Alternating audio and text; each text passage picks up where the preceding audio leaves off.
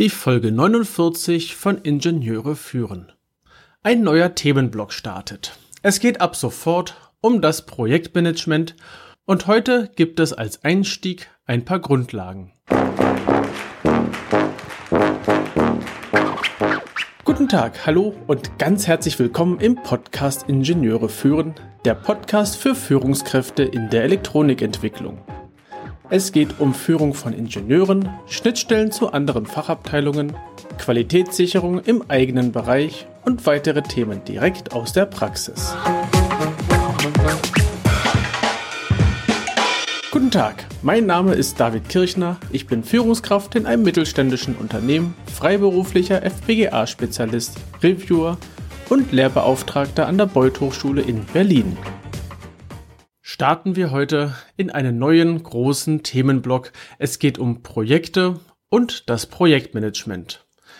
Und damit wir über dasselbe reden und ähm, damit du als Führungskraft im Bereich der Elektronikentwicklung äh, schon mal die, das, das grundlegende Wissen hast, geht es heute um ein paar Begriffe und damit sozusagen auch um die Grundlagen im Projektmanagement.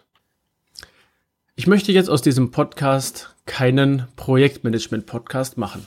Genauso wenig wie ich äh, einen Führungspodcast, also reine Führungsthemen-Podcast ähm, machen möchte. Ich möchte dir überall ein paar Eindrücke vermitteln. Also es geht jetzt nicht zu tief in diesem Podcast, dafür gibt es ganz andere Podcasts. Ich möchte, dass wir einen guten Einstieg haben. Wer tiefer ins Projektmanagement einsteigen möchte, dem empfehle ich meinen Podcast-Kollegen Jörg Walter. Ich werde den Link zu seiner Seite, wo du deinen Podcast findest, aber auch Informationen über ihn entsprechend in den Shownotes verlinken. Wenden wir uns nun ein paar Begriffen zu. Das erste, was uns einfallen könnte, das Projekt. Und hier gibt es verschiedene Definitionen, aus denen ich ähm, nachfolgend einmal zitieren möchte. Wir haben da unsere DIN, die sagt, Vorhaben, Vorhaben, das im Wesentlichen durch die Einmaligkeit, aber auch Konstante der Bedingungen in ihrer Gesamtheit gekennzeichnet ist, wie zum Beispiel Zielvorgabe, zeitliche, finanzielle, personelle und andere Begrenzungen, Abgrenzung gegenüber anderen Vorhaben, projektspezifische Organisation. Nun ja, ein bisschen holprig. Dann gibt es vom Projektmanagement-Institut, vom PMI, eine Definition. Ein Projekt ist ein zeitlich begrenztes Vorhaben, das unternommen wird, um ein einmaliges Produkt, eine Dienstleistung oder ein Ergebnis zu erzeugen. Klingt schon ein bisschen fluffiger, finde ich, im Vergleich zur DIN. Und dann gibt es vom International Competence Baseline der IPMA, beziehungsweise vom, von der äh, GPM, folgende Definition. Ein Projekt ist ein zeit- und kostenbeschränktes Vorhaben zur Realisierung einer Menge definierter Ergebnisse entsprechend vereinbarter Qualitätsstandards und Anforderungen. In Klammern Erfüllung der Projektziele. Das Wichtigste, was du daraus mitnehmen solltest, ist folgendes. Ein Projekt ist einmalig, es ist zeitlich begrenzt und besitzt eine gewisse Komplexität. Das sind drei Faktoren, die definitiv dir zeigen sollen, dass ein Projekt beispielsweise nicht etwas ist, was in derselben Art und Weise immer wieder passiert. Dann ist es kein Projekt mehr. Ein Projekt hat einen Anfang und ein Ende. Am Anfang ist immer schnell, ein Ende, naja, das zieht sich manchmal, weil ein Projekt sich dann verändert und dann werden die Bedingungen verändert und so weiter. Und das widerspricht eigentlich allen Definitionen von Projekt. Und es muss eine gewisse Komplexität haben. Das heißt, es kann jetzt keine äh, Pille-Palle 0815 Nummer sein, dass wir das Ganze dann in einem Projektmanagement-Rahmen aufziehen das wäre übertrieben in dem Fall, denn ähm, wir würden sonst sehr viel Energie in das Projektmanagement stecken, auch wenn wir es auf einem niedrigen Level fahren würden.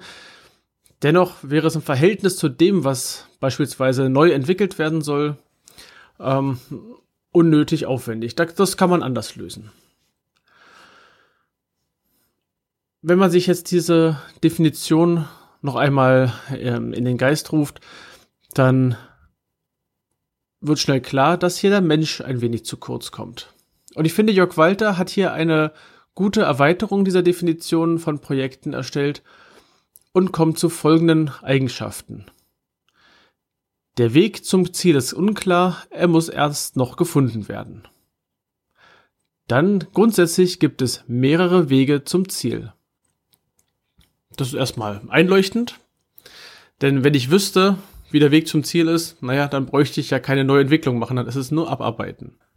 Und jetzt kommen wir zu einem Punkt, wo der Mensch ins Spiel kommt. Kommunikation ist zwingend erforderlich, ohne sie geht es nicht.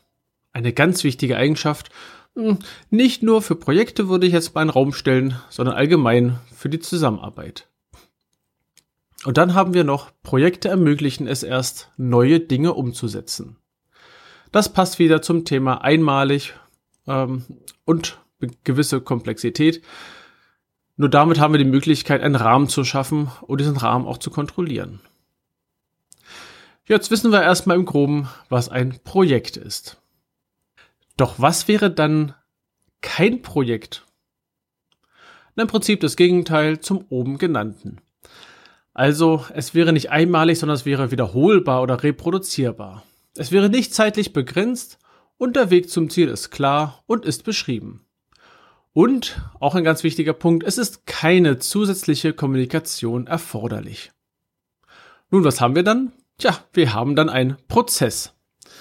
Ein Prozess ist etwas, und wir kommen auch später in diesem Podcast auch noch zu Prozessen.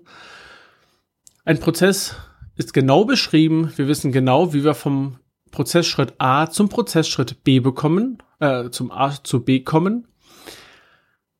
Er ist zeitlich nicht begrenzt. Dieser Prozess kann über Jahre laufen, der kann verbessert werden, aber an sich ist ein Prozess erstmal nicht zeitlich begrenzt. Und das Wichtigste am Prozess ist die Reproduzierbarkeit und die Wiederholbarkeit. Ich möchte ja immer wieder und wieder, zum Beispiel in einem Fertigungsprozess, dass in derselben Qualität, zu denselben Kosten das gleiche Ergebnis rauskommt. Dann schauen wir nun nochmal in die Ecke Projektmanagement. Auch hier gibt's wieder verschiedene Definitionen und auch die möchte ich kurz zitieren. Aus der DIN finden wir die Definition Projektmanagement ist die Gesamtheit von Führungsaufgaben und Organisationen, Techniken und Mitteln für die Initiierung, Definition, Planung, Steuerung und den Abschluss von Projekten.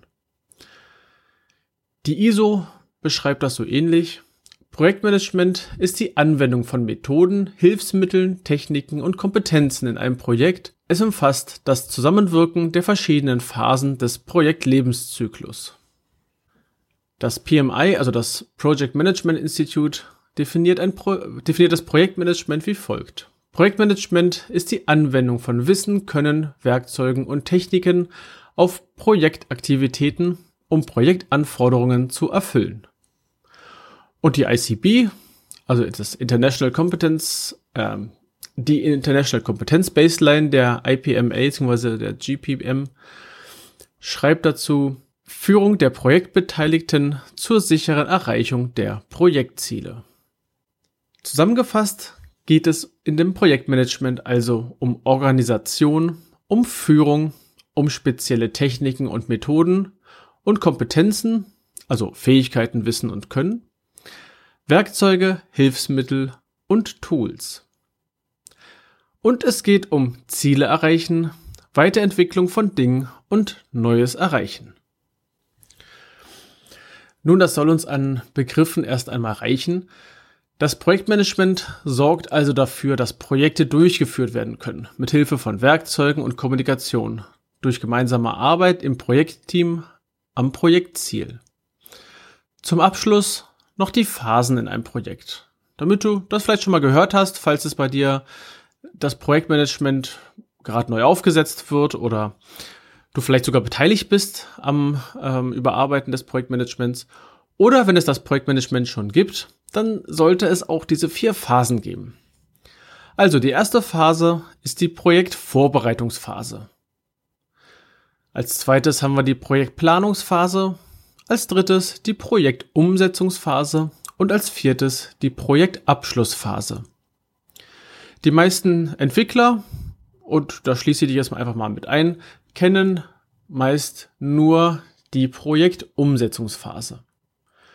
Doch auch die anderen drei Phasen sind wichtig und auch notwendig. Geht es doch zum Beispiel in der Projektplanungsphase darum, das Projekt und seine Aufgabenpakete zu planen. Auch hier solltest du als Führungskraft schon involviert sein, um zu sagen, okay, was kann denn mein Team überhaupt an Arbeitspaketen aktuell bearbeiten? Zeitlich gesehen, aber auch vielleicht von dem, vom Wissen her oder von den Ressourcen her.